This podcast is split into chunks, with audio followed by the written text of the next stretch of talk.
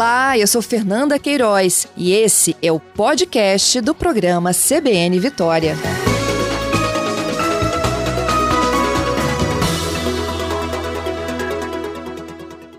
Bom dia, Alexandre. Bom dia, me ouve bem? Bem, obrigada pela sua participação.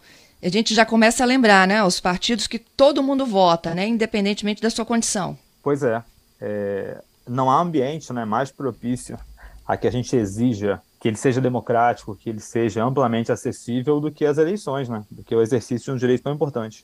Exatamente. Essa recomendação foi feita, mas ela já é prevista, não é isso? Pois é, Fernanda. É, eu acho que é muito importante né, a gente começar esclarecendo os ouvintes que a recomendação não é algo obrigatório, né? Porque é uma dúvida muito comum. Ah, se não é algo obrigatório, para que, que você emite uma recomendação, né? Qual que é a ideia de uma recomendação, então? Deixar claro qual que é o posicionamento formal, oficial de um órgão a respeito de uma matéria.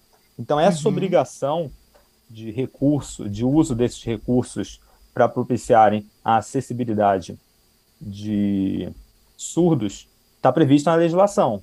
Só que o Ministério Público entendeu por bem, né, por meio da sua Procuradoria Regional Eleitoral, emitiu um comunicado formal de que entende que é obrigatório o uso desses três recursos simultâneos na veiculação das propagandas políticas. Isso significa então que vocês vão cobrar agora para o início da propaganda eleitoral? Vamos cobrar.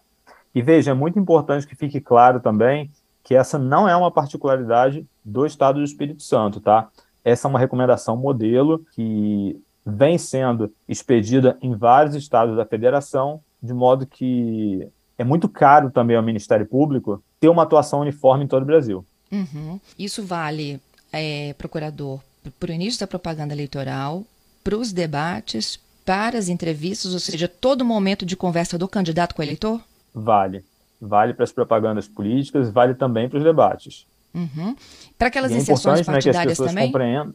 Também. As inserções partidárias na televisão também vale isso daí. Uhum. Até para eles se programarem, né? Porque as, as, as gravações já devem estar acontecendo. Pois é, as gravações já devem estar acontecendo, né? Ah, é bom que as pessoas se recordem aí que a partir do dia 16 de agosto a gente tem as propagandas eleitorais na televisão, né? Então, até por dever de transparência, é importante que a, as procuradorias regionais eleitorais informem, mais uma vez, que essa é uma obrigação legal e que o cumprimento dessa obrigação vai ser exigido. Uhum. Ó, então vamos lá.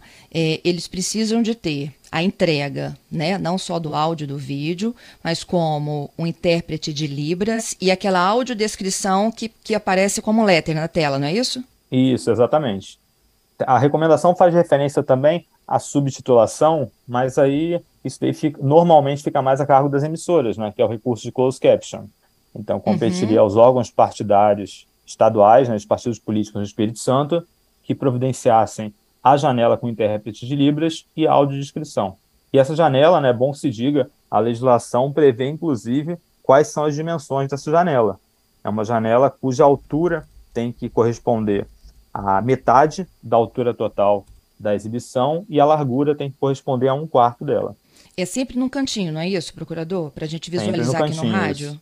Isso, isso. isso. É sempre é no, no cantinho. cantinho da tela e tem uma dimensão padrão. Tem uma dimensão padrão. Tá. Exatamente para que não se cumpra, digamos assim, para que ninguém pretenda cumprir isso daí como se fosse uma simples formalidade, né? Tem que ser um tamanho visível. Entendido. É, isso cabe recurso, assim, se algum diretório falar que não sabia, que achava que era facultativo, não há possibilidade? Então, mais uma vez, né? Por isso que eu achei importante a gente começar a nossa discussão esclarecendo que uma recomendação, é, como o próprio nome diz mesmo, tá? Uma recomendação a esterilização formal de um posicionamento, porque não existe ainda a adoção de nenhuma medida judicial ou mesmo extrajudicial pela Procuradoria Regional Eleitoral contra os partidos em razão disso. Foi uma atuação, então, nesse sentido preventiva, né? Então, ah, mas o partido pode recorrer? Veja, em princípio, o recurso é um, é um ponto seguinte, né? Claro, o partido pode dizer, olha, eu discordo dessa recomendação, mas tem que ficar claro mais uma vez, é discordar da recomendação é discordar de exigências que já constam da legislação, que consta a, propósito, né, como a recomendação faz referência, da Constituição Federal, da Convenção Internacional sobre o Direito das Pessoas com Deficiência, de resoluções do TSE, da Lei Brasileira de Inclusão. Então não é algo propriamente novo, né? A resolução do TSE que prevê a subtitulação por meio de janela aberta, a janela com intérprete de Libras e audiodescrição é de 2019. Então não é propriamente algo que deva pegar os partidos desprevenidos. Entendido.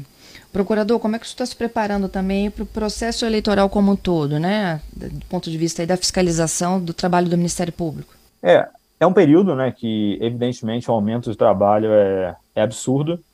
Então, nesse momento, o que, que faz parte da nossa preparação? Ter uma atuação preventiva para, de fato, evitar que os problemas aconteçam e, digamos assim, colocar ordem na casa. Fazer modelos daquelas manifestações que sejam mais padrão e deixar bem claro que, assim, uma grande preocupação da Procuradoria Regional Eleitoral é ter uma atuação uniforme em relação a todos os partidos políticos. Né? Uhum. Há uma preocupação é, nesta eleição, particularmente, sobre os grupos, né? principalmente dos aplicativos de conversa, do WhatsApp, do Telegram. Sim. Sim, como porque... isso pode disseminar fake news, né? É, veja, são, são meios né, de, que já estavam disponíveis nas últimas eleições, mas não há, acho que ninguém duvida que a importância deles cresceu exponencialmente nos últimos anos, né? Então, é importante, isso daí desperta uma atenção especial do Ministério Público Federal, do Ministério Público Eleitoral como um todo, né?